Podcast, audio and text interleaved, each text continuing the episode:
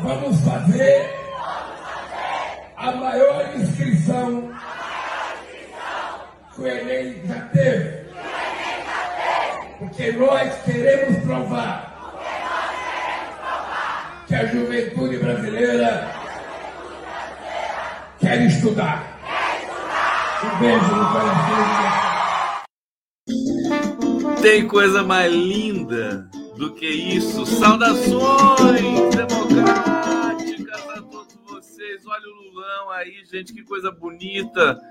Olha, eu me lembrei, saudações, sejam todos bem-vindos. Estamos ao vivo aqui, começando mais uma live do Conde, ao vivo pela TV 247, pela TVT de São Paulo, pelo canal do Conde, que chegou a 70 mil inscritos. Obrigado!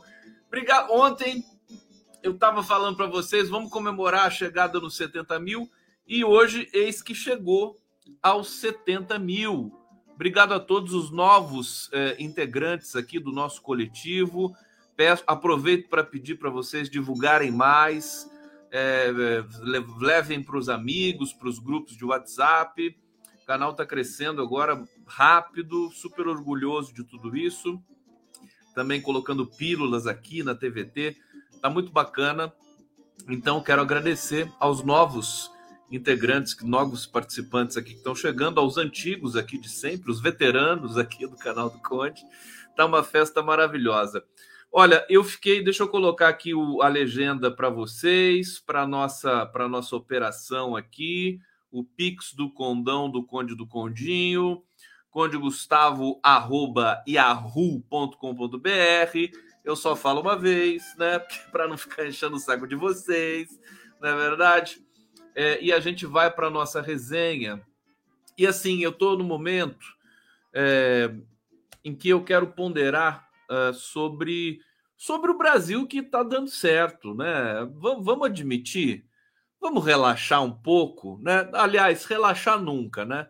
Mas está funcionando, sabe? É uma coisa impressionante. Eu vou trazer dados para vocês aí dados do, do, do PIB brasileiro, né? as agências internacionais já é, reajustando o PIB brasileiro é, para mais crescimento, a inflação caindo, né? caiu para baixo de quatro pontos agora nesse mês, despencou, na verdade, a inflação, a inflação é, dos, do transporte, né? porque o preço da gasolina foi re é, composto pela Petrobras, evidentemente a, a, a, dentro da, da, da, daquilo que foi prometido pelo Lula na campanha.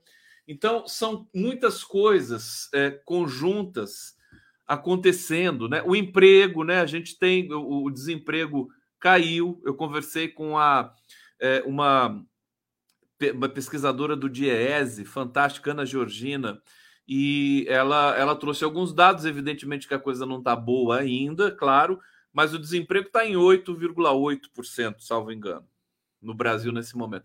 E está caindo, quer dizer, e, e, hoje eu quero, eu quero destacar o seguinte: a, a, imprensa convencional ela preferiu dizer, ela trouxe um, um economista ali, o Jornal Nacional trouxe um economista de sobrenome Sena, eu esqueci os primeiros nomes dele os primeiros nomes dele é não sei que, não sei que, é Senna. É, e ele estava dizendo assim: não, porque a inflação caiu no mundo todo, que não sei o que, você tem. Assim, é, justificando a melhora na economia brasileira, é, justificando se fosse uma, uma situação mundial. A imprensa sempre fez isso. Sempre. Essa imprensa canalha, é, de esgoto, nojenta, Globo, Folha, Estadão né? essa trinca do inferno, dos infernos, né? Sempre fizeram isso. É, o, o, vai lá, o Lula, puta trabalho de melhorar a economia, de mexer com algumas coisas, elevar o salário mínimo e tudo mais. Aí eles, quando a economia melhora, eles falam assim: não, é o cenário externo. É o cenário externo que melhorou. Dizer, em vez de reconhecer né, o trabalho que tem sido feito, eles erram todas. Então, hoje eu vou reconhecer para vocês o que o governo tem feito é, e o que ele fez nesses cinco meses de governo para melhorar a economia brasileira. Né? É, isso é resultado das ações do governo, não é nada que, que tenha vindo. Né? eles disseram, esse cara falou assim: não, o Banco Central está fazendo um trabalho maravilhoso, está controlando a inflação, né? com juros em 13,75%. Não é o Banco Central, o Banco Central, até porque essa inflação não era de demanda já de muito tempo. As, os economistas que denunciaram isso já estão morrendo de velho já, né? é, não era uma inflação de demanda. Quer dizer, quem, quem, quem trouxe essa inflação para baixo não foi o Banco Central, foi o governo Lula nesse início do ano de 2023. Vocês estão me ouvindo bem? Tá tudo certinho aí? É, então, vamos para essa resenha. Tem informações bacanas aqui. Aliás, e, e, eu quero dizer o seguinte: essa, essa imagem aqui que eu selecionei agora para vocês do Lula em em Paulista, né? Tava lá hoje falando para os estudantes, que coisa mais linda o Lula falando para os estudantes, pedindo inscrições para o Enem, que o Enem foi sabotado pelo Michel Temer e pelo Bolsonaro, eles queriam acabar com o Enem, o Enem que é um, um instrumento mais democrático de inclusão acadêmica, né, de inclusão universitária. É, e, e, o Enem vai voltar com força depois desse apelo do Lula. Quer dizer, olha que coisa linda ele fazendo esse jogral aí com é, o, o, o, público jovem, né? Os jovens adoram o Lula, né? Os adolescentes, né? Eles eles estão conhecendo, sobretudo os do Nordeste, né? Nem se comparam com os de outras regiões do Brasil no sentido de serem mais politizados, terem mais, né? dignidade, caráter. Me desculpa, mas eu digo mesmo isso aí, não tenho medo de parecer cabotino dizendo isso. Agora, é, o que é lindo nisso aqui me fez lembrar, tem uma história do Lula, gente, eu não sei se vocês conhecem, acho que a maioria aqui conhece, é, a história que o Lula, deixa eu botar aqui pequenininho, ele, no, a, o, o famoso, o famoso é, comício da Vila Euclides, isso foi no ano de, acho que 79. O Lula fez um comício na Vila Euclides, que é aquele aquele campo de futebol em São Bernardo do Campo, né, onde haviam ali as, as eh, manifestações dos sindicatos, dos, dos, trabalhadores, né, das montadoras e tudo mais. E eh, num, num, num dia que o Lula estava lá, o, a polícia cortou o sistema de som, tinha 100 mil pessoas lá. 100 mil pessoas. Às vezes tem gente que está aqui assistindo a live que, que esteve presente nesse comício da Vila, de, de comício da Vila Euclides. Se tiver alguém, por favor, se anuncia para mim, porque eu estou querendo até pesquisar algumas coisas desse, desse momento histórico. Né? O que, que aconteceu nesse dia? O Lula, ele a polícia cortou o sistema de som, é, o Lula subiu em cima de uma Kombi, tem aquela foto clássica do Lula em cima da Kombi e toda a multidão ali da Vila Euclides. E ele falou no gogó. Ele falou a capela, sem microfone, né? Para 100 mil pessoas. E como é que 100 mil pessoas vão ouvir um cara sozinho falando ao ar livre, né? O, vocês sabem o que, o que aconteceu ali? eles fizeram uma onda sonora.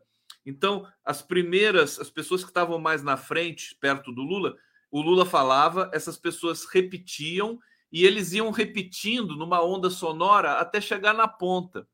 E o Lula fez esse discurso. Olha que história fantástica, maravilhoso. Isso aí não tem precedente no, no mundo, sabe?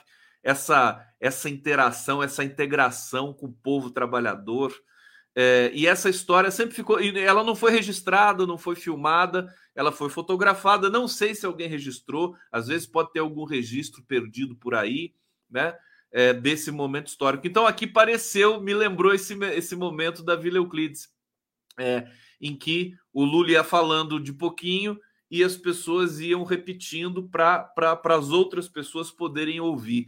Isso aí, gente, esse, assim, com todos os problemas que a gente tem, com os problemas de organização do governo que aparecem, fazem parte, com tudo isso, a, a sociedade brasileira está tá dando uma, uma prova de que é capaz e de que é competente para fazer a mudança é, a gente está num processo que é, é, bonito, né? A gente precisa, às vezes, tomar um pouco de distância, porque quando a gente fica muito em, em, embutido no processo histórico, né, muito dentro, a gente não percebe o que está acontecendo.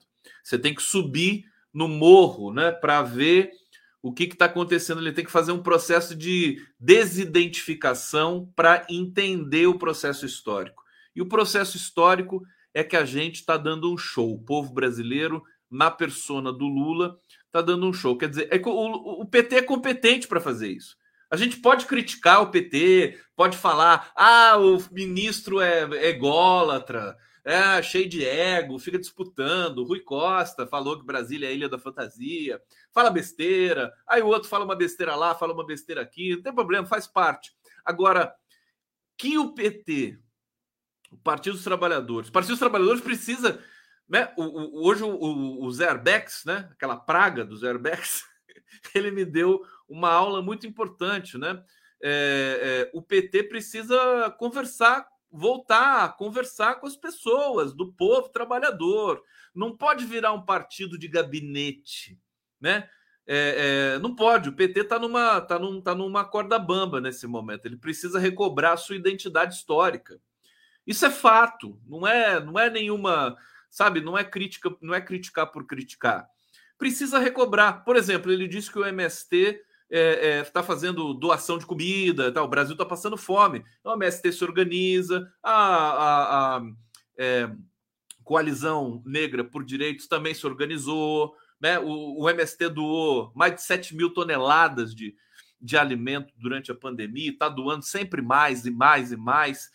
O que, que significa isso? Significa você estar tá integrado com o povo brasileiro. Né? Não é feio, não é populismo fazer isso. É, o PT tem um pouco desse medo, né? Assim, de, de parecer populista. Eles têm um pouco esse freio, assim, né? E, eles têm essa coisa. O PT precisava passar por uma série de oficinas, né? Por uma série de palestras, um ciclo um conjunto de seminários. Alô, Perseu Abramo, ah, eu faço para você de graça, não precisa me pagar, não. Entendeu? Faço o ciclo de seminários para o PT perder certos traumas, né? O PT fica deslumbrado com a Rede Globo até hoje, não pode. Não pode. Hoje o Alexandre Padilha estava lá na Globo News, se derramando de amores para os jornalistas da Globo News, sabe? O PT tem que ter autoestima não pode se, se rebaixar para o Grupo Globo desse jeito. Né? Então, precisa ter uma, uma, um ciclo de seminários em que pessoas não necessariamente filiadas ao PT levem um pouco de autoestima para o PT. PT perdeu autoestima, não foi só o brasileiro que perdeu autoestima. Então, tem que se não pode ter ser vira-lata. Então não pode ter medo também de fazer essas integrações com a população pobre. Ah, o Partido dos Trabalhadores, claro que não é movimento social. Movimento social é uma coisa, partido é outra. Mas não pode ter problemas, por exemplo, de fazer uma ação junto com o MST, de doação de alimentos, né? Sabe, pode parecer populismo, mas isso, mas, mas isso aí é só marketing, né? O que as pessoas dizem disso é marketing. Tem que ver o que funciona na realidade. Você pode matar a fome de, da população, né? de um, de você pode salvar a vida de uma família se você fizer uma campanha de doação no estado ou no outro estado. O PT tem medo de fazer isso, sabe por quê? Porque ele, ele fica assim, ai, mas aí vão, vão falar que a gente é populista, que a gente está usando e não sei o quê, sabe, é, para ganhar voto. Que se dane eles pensarem isso, não fiquem com medo. O Bolsa Família já foi isso quando o PT fez o Bolsa Família. Todo mundo fala, ah, isso aqui é para ganhar voto, para ganhar voto, para ganhar voto. Agora o Bolsa Família foi aclamado até pelas, pela imprensa convencional, foi obrigada a reconhecer que o Bolsa Família foi um projeto magnífico, reconhecido no mundo inteiro. Entendeu? Então, é, eu acho que tem esse, esse processo de reco, recobrar autoestima. O PT quer salvar o Brasil, né? Quer melhorar a vida do brasileiro, mas tem que melhorar a sua vida também de militância. Tem que melhorar a própria organização, a própria gestão do partido, as próprias conexões. Continua sendo um partido mais importante do Brasil, tá certo? E tem uma coisa muito mais, eu vou concluir com isso, né? Essa, esse preâmbulo aqui uma coisa muito mais importante do que o próprio Partido dos Trabalhadores, que é o movimento PT. Né? O que, que é isso? É esse sentimento que existe na população brasileira que viabilizou a criação do Partido dos Trabalhadores. É um sentimento de é, é, solidariedade, é um sentimento de, é, é de, de mais direitos para o trabalhador, esse sentimento, sentimento de construir um país mais democrático, né? É, com mais condições para todos nós, para a gente trabalhar, para a gente estudar, que tenha inclusão na educação, que a educação possa ser bem constituída, né? Então esse é, é, esse esse sentimento, isso é muito da, do brasileiro, é uma coisa virtuosa que viabilizou a construção do PT. Quer dizer, não importa o PT em si, né? o, o, o, a, o diretório, a Glaze e tal, tudo bem, mas esse sentimento popular, né? Isso é o nosso grande patrimônio e isso não não arrefece, não morre, não diminui. É isso que garantiu, inclusive, a própria sobrevivência do PT diante de ataques é, violentos durante tanto tempo, né? E o PT está aí continua sendo o partido mais importante do Brasil. Vocês entenderam o que eu falei? Não, não tem problema.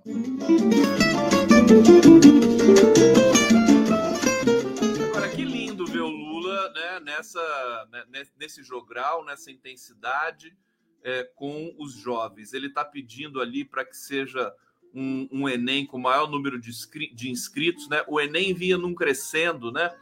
O Enem é, veio com 2 milhões de inscritos, depois 3 milhões, 4, 5. Teve um momento que o, que, o, que o Enem chegou a 8 milhões, se não me engano, de inscritos. Quase 10 milhões de inscritos, maior prova do mundo. Só na China que tem alguma coisa maior, mas que é na China é uma prova que é aplicada durante o ano todo, não, não é uma prova que, que é aplicada em dois dias, né? O Enem exige uma logística, uma organização, um conceito assim que é, é produto patrimônio, né? Tecnologia brasileira, né? O Enem, o Enem é um patrimônio do país. Então, o, o, com o Temer, o Enem começou a, a minguar, com o Bolsonaro quase que acabou o Enem, é, chegando aí a míseros, acho que 2 milhões de inscritos na última, na última prova que foi aplicada. E agora nós precisamos recuperar o Enem. Sejam bem-vindos aqui à live do Conde, começando mais uma live ao vivo pelo Prerrogativa, pela TVGGN, pelos jornalistas livres, pelo Opera Mundi Olha, gente, agradeço mais uma vez os 70 mil inscritos no canal do Conde. Sérgio Capilé está dizendo aqui, eu penso, pensei o mesmo. Lindo, lindo, lindo. Vamos estudar. Estudar! Almoçar e jantar! Não é? Ninguém entende nada, né? Huberto Lombardi, boa noite, companheiro Lula indo viajar, levando o projeto de ônibus elétrico brasileiro, dá muito orgulho. Abraço do Giuseppe também. Abraço para vocês, para toda a família. Giuseppe, um beijo muito grande para você. E é, deixa, eu, deixa eu saudar vocês todos que estão aqui no bate-papo. Israel Costa, é, o rei do suplemento, tá aqui e é bolsonarista, né? Já mostrei. Suzy Matias Costa, Fábio Silva, é, tem PT e tem PT, Condão. PT de verdade são poucos, como Gleisi Requião, Rogério Correia e outros poucos. É, tem gente que não, não tem, realmente está afiliado ao PT, que, não, que parece que não é do PT. Isso é verdade. Né? É, mas, mas a maioria é PT na veia. Eu acho que sim. O que, que vocês acham? É, o Antônio Vasques está dizendo aqui: Tacla Duran, o primeiro a chutar os cornos do Mar Reco. Gente, eu tô com um vídeo fantástico aqui do Sérgio Moro que foi publicado pelo Tacla Duran agora há pouco no Twitter. Vamos ver juntos? Não, isso aqui tá fantástico. Ó. É... O que aguarda o Moro, né? Vamos ver? Olha só.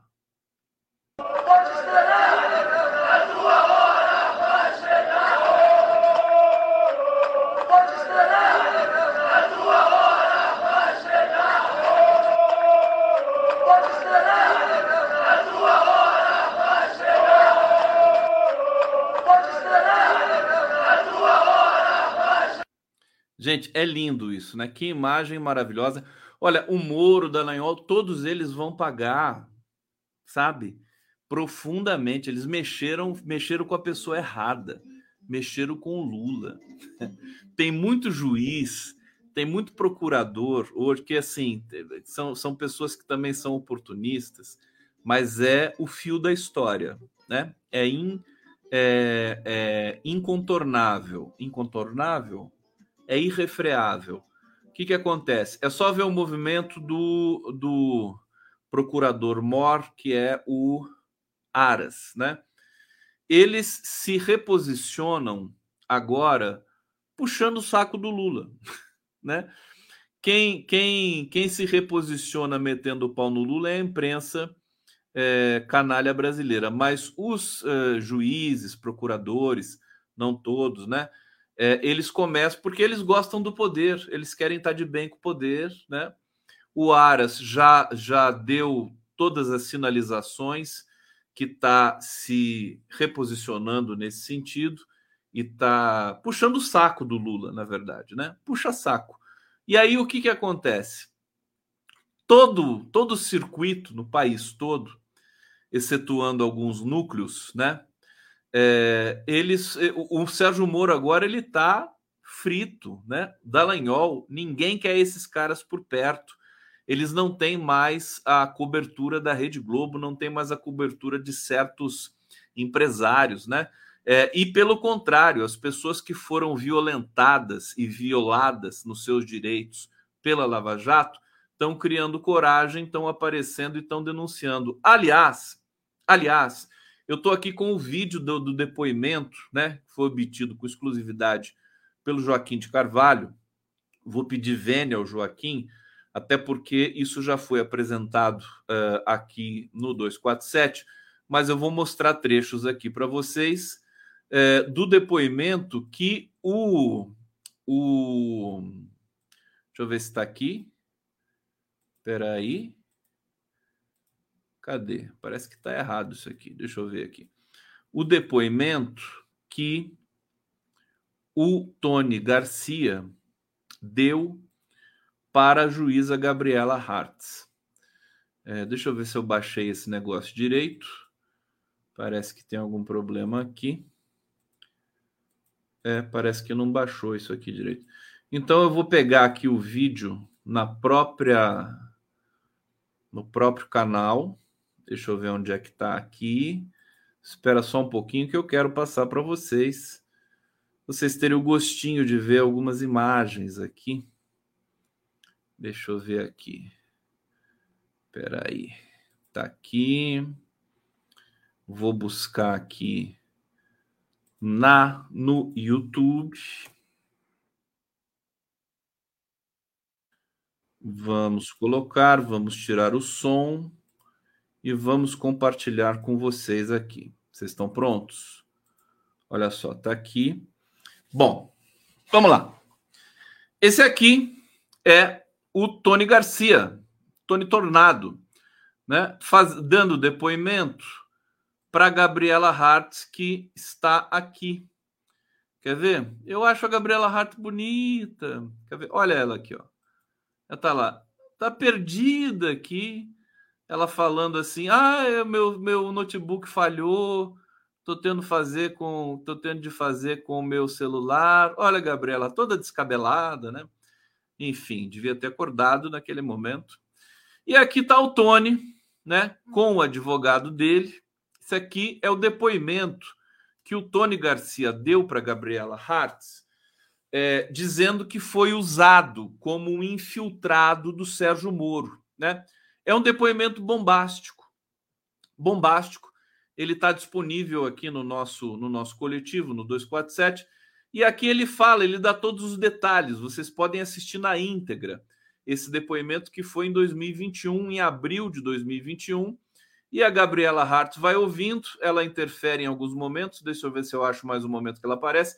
Tem essa é, essa pessoa do Ministério Público Federal, doutora Helena Urbanivicius, Urbanavicius Marques, participando também dessa videoconferência oficial. A Gabriela está aqui mais uma vez. E é, esse foi um depoimento. Ah lá, ela está aqui com uma cara de triste, se lamentando e tal. Eu não vou nem soltar o som, porque eu quero mais é relatar para vocês aqui a importância e pedir para vocês, né, para direcionar vocês para esse, é, para essa hum, gravação que está com exclusividade aqui no nosso portal. É, inclusive está na manchete do portal nesse momento. Vocês podem ser direcionados ali em cima. Então aqui só estou mostrando alguns trechos para vocês da importância do trabalho de Joaquim de Carvalho, de toda a equipe ali do, do 247, é, dessa é, de, de, ter obtido esse vídeo, né? É, com exclusividade. Então, o que, que isso quer dizer é, concretamente? Deixa eu parar a tela aqui e falo com vocês. É que a batata do Moro está absolutamente já está assada, já está chamuscada, queimada. É, é, ele vai ter muita dificuldade. A gente viu o Cacai dizendo do absurdo né, é, de, de, de, se saber que o Moro operou nesse nível é, de manipulação dos fatos, dos delatores, das pessoas que estavam ali fragilizadas, né? Pessoa está fragilizada. Um delator, alguém que foi pego pela justiça, está em estado, assim, aspas, de vulnerabilidade. Né? O, o juiz pode chegar, pode acossar, pode mandar recado, procurador pode mandar recado, pode pressionar por todos os lados. Eu sei que tem gente, tem gente que está falando aqui, tô cansado, tô cansado, tô cansado, mas gente, não fiquem cansados. A justiça está aparecendo e a, a, as revelações mais ainda.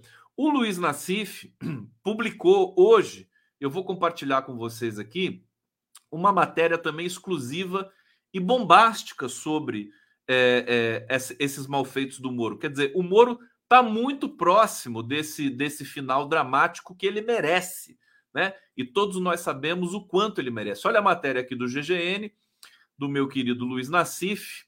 É, vamos ler alguns trechos aqui para vocês. Né? Exclusivo diálogos inéditos da Operação Spoofing revelam a promiscuidade de Curitiba. É, o desembargador Thompson Flores Lens solicitando à Força Tarefa a redação das súmulas, provavelmente as que aumentaram as penas de Lula. TRF4, 13ª Vara Federal de Curitiba, todas mancomunadas num programa criminoso, né, de coação é, dos entes políticos brasileiros. E aqui eu vou ler alguns trechos com vocês aqui, se vocês me permitem, dessa matéria fantástica do meu querido Nassif e da equipe do GGN. Olha só. GGN apresenta com exclusividade mais diálogos que constam da operação spoofing, o banco de dados geral, do qual foi divulgado até agora apenas uma pequena parte que resultou na Vaza Jato. Quer dizer, o Nassif sempre falava comigo nas, nas nossas lives, né? É, ele ficava perguntando assim: e o Leandro Demore, né? Será que ele, ele que teve acesso, né? Chegou até ele, o Glenn Greenwald, né? Chegou até ele a íntegra de todas aquelas gravações foram reveladas pelo hacker lá de Araraquara. Eles usaram, o próprio Leandro Demore falou para mim um dia numa, numa live que nós fizemos com prerrogativas, eles não usaram, no, no lançamento do filme da Maria Augusta Ramos, da Guta, né? Eles não usaram, acho que 1% do, da massa de texto, né? É, que foram ali baixados do Telegram desses grupos né? Então tem muita coisa. E aí o Nassif ficava se perguntando, e ele deve ter tido essa. Vou conversar com ele amanhã, é, e amanhã nossa live vai estar tá fervendo, né? Ele deve ter feito o que ele tinha me dito, né? Falou: olha, basta você fazer é, é, mecanismos de busca né, de texto dentro da massa infinita de texto. Você vai lá, faz a mesma coisa que você faz no Google. Você vai procurando por palavra-chave e você vai encontrando novos diálogos, novas, novas frases comprometedoras e tudo mais. Então, o Nassif fez essa matéria aqui que eu também recomendo para você, está lá no portal GGN. Olha só, nos diálogos pode-se saber do então juiz Sérgio Moro querendo informações de ministros do Superior Tribunal de Justiça, buscando informações sobre o filho de Lula, junto ao delegado da Polícia Federal, mas vê-se o desembargador Thompson Flores Lenz solicitando à força-tarefa a redação de súmulas para o TRF4 nas matérias penais e de improbidade administrativa, provavelmente as que aumentaram as penas de Lula. Bom, vamos lá. Pe pegar alguns trechos aqui rapidamente para vocês, né? Aqui, Sérgio Moro quer saber como está a divisão com os Estados Unidos do acordo com a Odebrecht. É, então, aqui, uma, uma frase, uma, um tópico aqui do, do Telegram, né? É, veja essas demandas do russo. Moro, no acordo Odebrecht, faltou informar, salvo engano, como ficou a divisão dos valores entre Estados Unidos, Suíça e Brasil. Preciso disso para homologar. Depois, Sérgio Moro. Os advogados que representarão a, a Odebrecht no processo do acordo. É, aqui mostrando o grau de intimidade do então Malucelli com os procuradores da Lava Jato. O diálogo não diz muita coisa. O ponto relevante é a constatação de sua participação no grupo, né? Então tá aqui o Malucelli. Boa tarde, Deltan. É, juiz Marcelo Malucelli. Bem, tivemos a conversa para a nova vara criminal, já instalada e funcionando. Ele diz: em breve, creio que a corregedoria deve definir a forma de auxílio que irá fazer a 13 terceira. É, Deltan, do que se trata? É, Deltan, excelente. Isabel Groba são os candidatos à lista, né? Estavam na ANPR. Paulo, isso. Então você vê, olha só, tá tudo aqui é meio truncado, precisa de uma depuração, evidentemente. O Nassif colocou em estado bruto aqui, é, mas para justamente se antecipar né, a essa movimentação, essa revelação importante, são diálogos promíscuos, em que juiz conversa com o desembargador, combina combina entendimento, combina as coisas. Se, se o juiz pode conversar com o procurador, são conversas que precisam ser públicas, né? precisam ser técnicas, precisam ser é, é, dignas dentro do âmbito do que se pode conversar entre partes num processo judicial.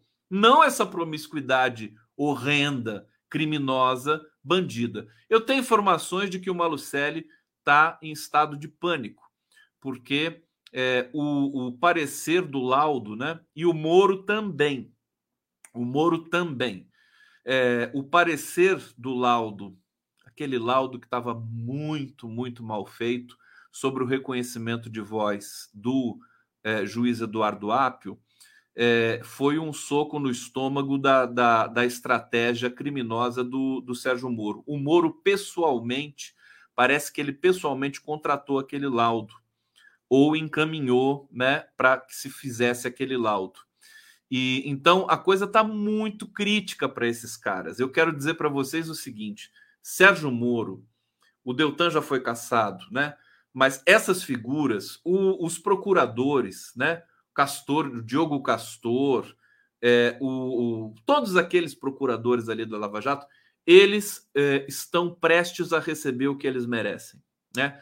Vão sangrar, né? não vão ser presos amanhã, mas eles vão sangrar em, em praça pública e já estão sangrando. É, e para mim é questão de tempo o mandato do senador Carlos Fernando aqui. Vamos lembrar o nome dos procuradores da Lava Jato? Vamos ver se vocês lembram aqui. Carlos Fernando, é, Januário Paludo, Diogo Castor, né? É, é, que nem lembrar o nome dos sete anões, né? Então, essa é, é, é, a quadrilha, né? A organização criminosa que vai ser pega um por um, uma, uma figura por figura. Serão todos pegos, todos pegos. Até porque você tem a, é, a, o, o suprassumo do direito brasileiro, né? integrantes do Prerrogativas. Você tem o, o Pedro Serrano na defesa do Eduardo Apio, você tem é, os, os, grandes juristas brasileiros, você tem o STF né? Aliás, eu estou preocupado com o STF, mas você tem, com relação à Lava Jato, o STF tem a, a questão foi resolvida, né? Questão foi resolvida. É, e o TSE também. Então, eles têm pânico da Lava Jato, né? Os ministros do TSF, do, T, do Tribunal Superior, do Supremo Tribunal Federal, do STF. Então a gente vai assistir tudo isso. E a gente vai assistir tudo isso ao mesmo simultaneamente com a economia do país é, entrando nos trilhos, entrando nos eixos. Vamos lá que eu tenho mais notícia para vocês aqui.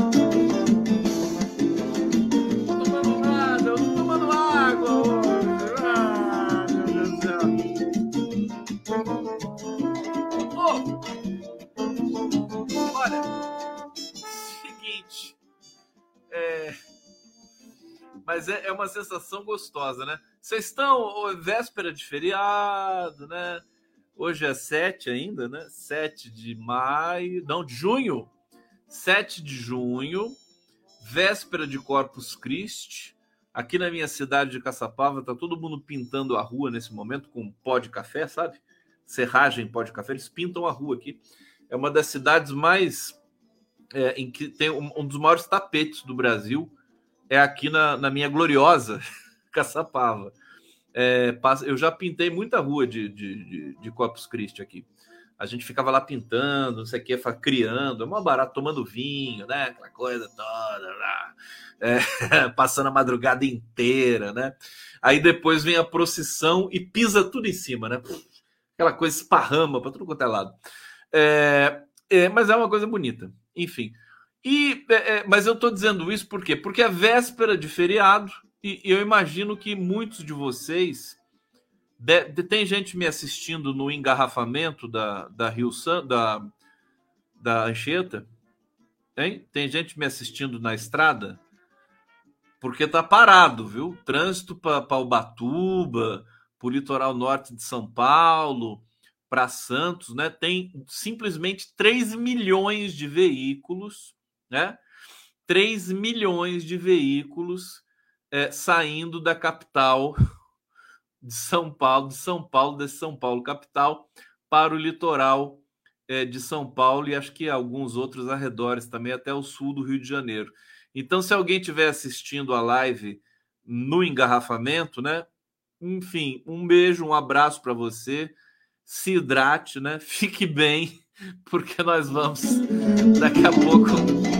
Espero que você chegue no destino Jesus na causa. Ninguém, ninguém tá indo pro, pro, pro bagulho.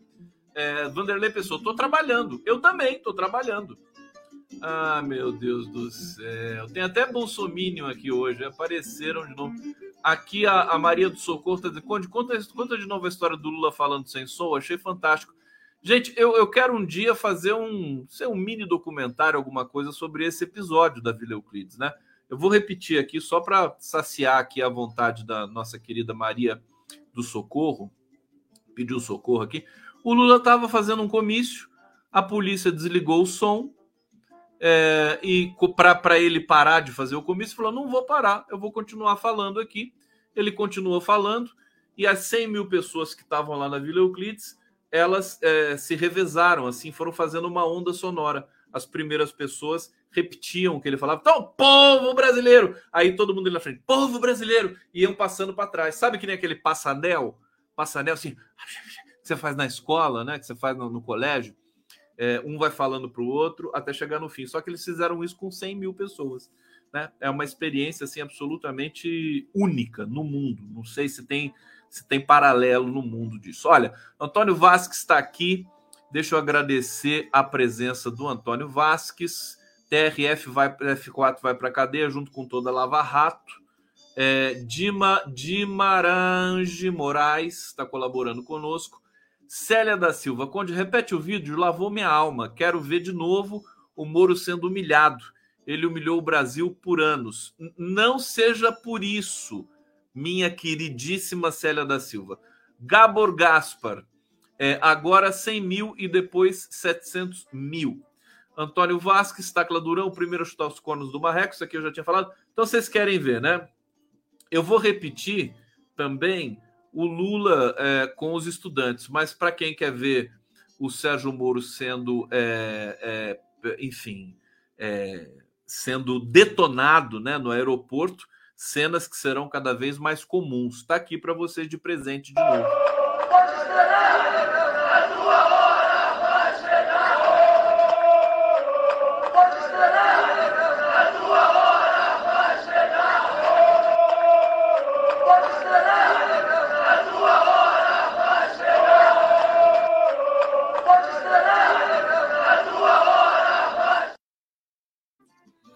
Que beleza, né? É de lavar a alma. E vou reprisar também é, o do Lula daqui a pouco para vocês, que está muito bonito também. Bom, gente, é, Tony Garcia, rapidamente falar do Tony Garcia é, sobre esse depoimento, inclusive, que está chegando aqui, que chegou hoje pelas mãos do Joaquim de Carvalho, é, no canal do YouTube, na TV 247. Olha, Moro agiu para tirar Ápio da Lava Jato é, ex-deputado estadual, Tony Garcia, do extinto PPB, afirmou que o senador Sérgio Moro interferiu no afastamento do juiz federal Eduardo Apio, da 13ª Vara Federal de Curitiba, responsável pela Operação Lava Jato. Ele deu uma entrevista para a CNN Brasil, é, já está dando entrevista. Só a Globo que ainda não, não, não comprou. Até a Folha de São Paulo já deu uma matéria sobre o Tony Garcia, a Globo ainda não, mas ela vai ser obrigada a fazer. Vejam vocês como a mídia independente pauta o debate no Brasil, consegue pautar, né? Ainda, né? Que a mídia corporativa continua protegendo por vergonha, porque ela detesta, né? Lembrar, é muito, muito difícil você lembrar que você fez parte da Lava Jato. E a mídia brasileira fez parte da Lava Jato, né? Parte integral e fundamental, né? É, da Lava Jato. Então, eles, eles continuam fazendo o jornalismo vagabundo que eles fazem. E nós, da mídia independente, vamos lá para fazer, né, para prospectar de fato que se precisa prospectar no país. Né? E o curioso, né, vejam como é que são as coisas. A, o governo Lula ele continua despejando milhões e milhões de reais para a Rede Globo em publicidade, para a Folha de São Paulo, para as revistas semanais, que são também canalhas, que foram golpistas. E a gente está aqui, é, eu em particular, na maior felicidade em não receber um centavo do governo federal. Não quero, nem se me derem nada agora oferecer, eu vou aceitar. Eu estou mega feliz em financiar minha operação é, evidentemente, junto com a equipe aqui da TVT, do 247, do GGN, mas em ter 70 mil inscritos, que são 70 mil que eu não troco pelo milhão de ninguém, é, porque eu sou muito entusiasta da qualidade, sabe, é, não só do caráter, mas também é, do debate que vocês podem, que vocês promovem aqui no nosso coletivo desde sempre. Quer dizer, eu estou feliz demais. Mas, enfim, faz parte da vida. É assim, né? Talvez seja para ser assim até o fim. Né? o governo, governo progressista financiando as mídias golpistas e nós da mídia independente defendendo esse governo é, que quer fazer alguma coisa de bom pelo Brasil. Né? Para nós é mais importante fazer alguma coisa de bom pela democracia, pelo Brasil e Lula acima de tudo, faz o L, né? Faz o L. O Lula está acima dessas churumingas, né? Que rodeiam o governo brasileiro. É, mas não sei por que eu estou falando isso aqui para vocês. Eu estou aqui desabafando para variar um pouquinho com vocês. Deixa eu ver para onde que eu vou agora. É, vamos trazer. Bom, deixa eu terminar aqui, né? O que, que o, o Garcia disse? Eles me amarraram Nesse acordo, durante 10 anos, eles ficaram me usando para obter informações, usaram informações para perseguir o PT, usaram da minha amizade com o deputado Eduardo Cunha para eu colher informações de operadores do PT, operadores da Petrobras, operadores do Zé Dirceu, de tudo, eles queriam pegar tudo. Tá certo? Então, tá aí. O Garcia, ele tem é, uma reputação e, e, ele é uma figura polêmica, né? É, eu já, já disse aqui, todo mundo sabe disso, ninguém precisa negar a realidade. Agora, é, o fato é o seguinte: o que é tudo que ele diz precisa ser investigado e comprovado. Ele está dizendo, está assinando, né? É, e eu acho que rapidamente o Ministério Público e a Polícia Federal precisam agir, porque se começar a demorar, né, se começar a enrolar, é, é, pode, pode virar complicações. Eu acho que não vai demorar. Eu acho que o Sérgio Moro realmente está tá com a história toda arrebentada já essa altura do campeonato. É, bom, deixa eu falar das coisas boas. Deixa eu ver se tem mais alguma informação que eu tenha de dar nesse sentido para vocês. É, bom, vamos falar das coisas boas, né? Do, do, do governo, do governo que está funcionando, da pauta politizadora do governo Lula é educação, é saúde, é, é emprego, né? A gente não está o governo não governa pelo Twitter, não tem polemiquinhas. Eu até acho bom essa coisa é, do, do, do, governo Lula não ter comunicação, né? É como se não tivesse comunicação. O governo Lula não tem comunicação. Não tem. Eu acho bom que não tenha. Não tem que ter comunicação, meu. Deixa que o Lula, o Lula chega, fala e acabou. Pronto. Tá bom demais isso. Ninguém tem isso. A direita não tem isso. Então não precisa ter. Guarda o dinheiro, né? Pega o dinheiro que seria para investir em comunicação e manda para o Bolsa Família, manda para outros lugares, né? Para de gastar, não gaste com comunicação mais, né? Essa coisa assim realmente desnecessária. É, e eu quero é, trazer aqui uma foto que é emblemática de tudo isso que a gente está testemunhando nesse momento, que é é uma foto, olha, é até ela tem é, é, é uma foto que eu fico me imaginando se eu fosse de direita, se eu fosse é, a Carla Zambelli, né? Se eu fosse esses fascistas, né? Desses fascistas aí que acamparam lá em Brasília, lá e tudo mais, se eu visse uma foto dessa, eu, eu teria um ataque do coração. Olha só a foto, né? É o Cacai e o Zé Dirceu em Paris, né? Os dois, imagina o que, que esses dois estão aprontando em Paris essa altura do campeonato, eles estavam aqui comemorando a cassação do, do Dallagnol. O, o Zé Dirceu nem dá para saber se está fazendo arminha ou se está fazendo L. É claro que é o L, né? Mas ele fez. É brincar. A cara do Zé Dirceu, meu Deus do céu. E o Cacai, todo feliz. É uma foto que acho que ela é emblemática, né? É emblemática, como as coisas viraram. Como, como virou, como mudou. O mundo deu cambalhotas, né? eles estão comemorando abertamente. O Zé Dirceu também. O Zé Dirceu era hostilizado que nem o Moro está sendo hostilizado agora. A maldição, né? A maldição que foi jogada de maneira covarde para cima do Zé Dirceu, do Zé Genuíno, é, do, enfim, do governo Lula naquele momento, do mensalão e tudo mais, agora ela pousa na cabeça né, vazia do Sérgio Moro. Ele é que não pode sair na rua mais. Deltan Dallagnol, mesma coisa. Aliás, quando Deltan Dallagnol sai na rua, ele junta uma multidão de três pessoas, né, do entorno dele, né? E ele falou que não vai desistir. Perdeu a foto? Deixa eu botar de novo aqui a foto do Cacai com o Zé Dirceu ontem em Paris. Eles vão aprontar, eles vão fazer alguma besteira lá em Paris. Cacai, pelo amor de Deus, Cacai, cuidado, Cacai. Zé Dirceu acabou de operar, Cacai. Não faça. Leve o Zé para o mau caminho. Eles vão acabar se juntando com a população lá é, de, de, de, Paris, que, que é contra a reforma da Previdência, e vão acabar né, se, aparecendo, vão provocar jornadas de 2023 em Paris. Zé Dirceu e Cacai. Bom, boa notícia para vocês: inflação desacelera a 0,23% em maio. Fica abaixo das projeções. É, nem o governo conseguiu prever uma inflação tão baixa. É uma coisa é, estrondosa. Índice oficial da inflação do Brasil desacelerou para 0,23% em maio, após subir 0,61 em abril, quer dizer, despencou 200%, né? É, de 61 10, é, é, um terço de 61 é, é 23.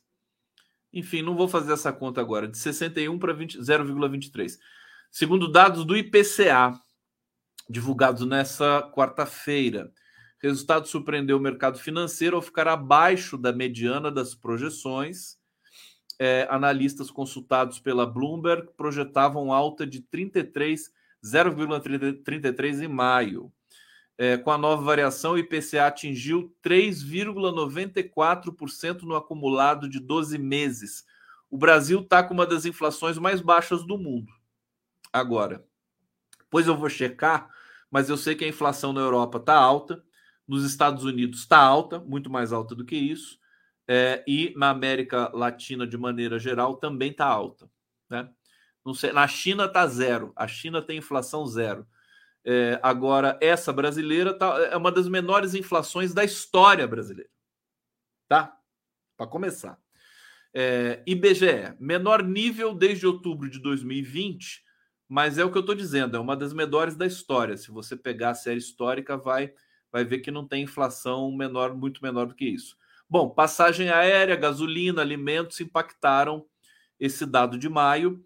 Variação de 0,23 é menor para meses e tal. Dos nove grupos de produtos e serviços pesquisados, sete tiveram alta no mês passado. É, principal impacto, 0,12 ponto percentual. Maior variação, 0,93 foram do segmento de saúde e cuidados pessoais. Saúde pessoal reajustou muito o plano de saúde, né? Os, os, é, as, os planos de saúde. Agora, tem notícias fantásticas. O governo botou para funcionar de novo a farmácia popular remédios que são remédios tópicos aí de uso tópico da população mais pobre brasileira, todos voltaram a ser vendidos a preços muito baixos, né? O Brasil voltando. Gente, é fantástico.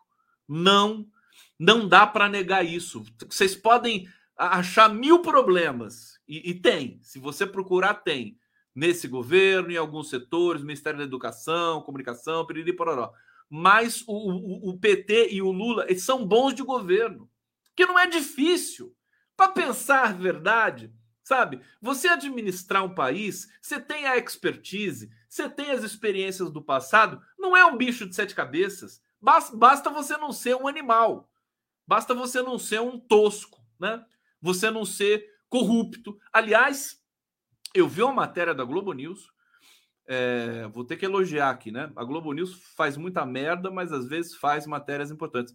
Gente, no Rio de Janeiro, que é uma, eu quero falar isso porque isso é um problema que assola o Brasil inteiro, né?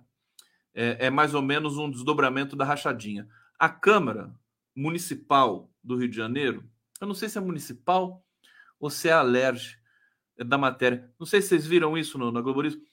O, tem gente que trabalha, que tá que trabalha, tem gente que está ali ganhando é, é, premiação da Assembleia do Rio de Janeiro, premiação assim, é, 8 mil reais, 20 mil reais por, é, por rendimento no trabalho e ganha. É, tem, tem a esposa do secretário secretário é, do, é do, da cidade do Rio de Janeiro, né? Secretário do quê? Acho que de esporte do Rio de Janeiro. Eu não me lembro quem é. É um secretário do Rio de Janeiro. A esposa dele, ela tá lá empregada no gabinete de um parlamentar. É a Câmara Estadual Municipal? É na Municipal? Ela tá lá, ela, ela tá, o nome dela tá lá, e ela já recebeu mais de 300 mil reais nos últimos dois anos, salvo engano. A jornalista da Globo News foi lá tentar entrevistar ela, ela estava saindo da academia. Entendeu? Toda bonita, né? com aquela calça bailarina, né? gostosa ali e tal, cabelo cheio de luzes, né? aquela coisa. E aí a, a jornalista foi lá falar assim: escuta, você trabalha na, na, na prefeitura de Janeiro? Ela falou assim: não posso dar entrevista não, não posso falar. Quer dizer, olha que humilhação, a pessoa não pode falar que, que onde ela trabalha. Ela tem que se esconder que nem um rato a vida inteira. E aí ela até desistiu de ir para academia, foi lá, pegou o carro dela, que é um carrão, né? Não é popular, é um baita carrão, e, é, e foi embora. Né? E ela recebe lá, acho que recebe 25 mil por mês. Aí tem um cara que tem uma floricultura na, na acho que no, no, em Copacabana e que mora na periferia do Rio de Janeiro e que também tá né? um cara simpático, fantástico, sabe? Ele tá lá, ele recebe da prefeitura, tem o favor, fez campanha para o candidato e aí o candidato agradece pagando para ele né, um dinheiro mensal. Muita gente, muita gente recebendo sem fazer nada, sem aparecer. Isso nós precisamos é, é, um basta no país. Isso acontece em todas as cidades brasileiras, não é só no Rio de Janeiro. Em todas. Todas. Se você pegar, talvez as que o PT governe, que a esquerda governe, não mas é uma prática generalizada. Eu, eu mesmo conheço pessoas aqui, inclusive pessoas que, obviamente, votaram no Bolsonaro, amigos meus de infância e tudo mais, falando: não, eu, eu tô, tô arrumando uma boquinha lá no governo. O cara vem falar para mim isso. Agora não fala mais, né? Mas assim, há 10 anos atrás vinha falar isso para mim. As pessoas gostam disso, gostam de levar vantagem. Pensa bem, você que está me assistindo aqui, se um vereador, amigo seu, falasse assim: escuta, você quer ganhar 10 mil por mês sem fazer nada? Você vai falar o quê? Bom, eu, eu falaria não porque eu sou psicopata suicida, né? Eu, eu, eu sou um cara assim que realmente, né? Eu mergulho no abismo, né? Mas uma pessoa normal, né? Pessoa normal desse país, você quer ganhar 10 mil reais sem fazer nada? a pessoa vai falar: tá bom, eu, eu, eu tudo bem, pode fazer. Né? É isso. O que a gente pode fazer com isso, meu? Que cultura do inferno que é essa? Sabe? A gente se matando, né? Porque o cara que aceita fazer isso, o cara não tem nada. Também tá, o cara tem uma floricultura, é um pé rapado. Mas o cara. Não, tô falando nada contra os floricultores, tá? Mas eu estou dizendo assim: o cara trabalha, pega ônibus, né? Tem que sustentar. É a família, compra arroz, feijão, aquela coisa toda, mas o cara ganha 10 mil sem fazer nada. Quer dizer, esse cara é um trabalhador, lutador? Como é que a gente vai fazer para resolver isso? Respostas, por favor.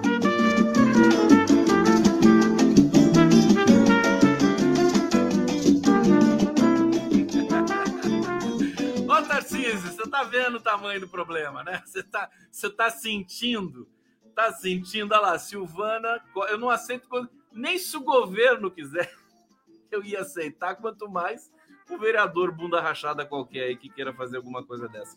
Obrigado, Silvana Costa, tá aqui, presente no nosso bate-papo. Célia da Silva, Conde Lula é o cara, ele sabe o que faz. A Globo vai comer na mão dele. Eu sou Lula 100%.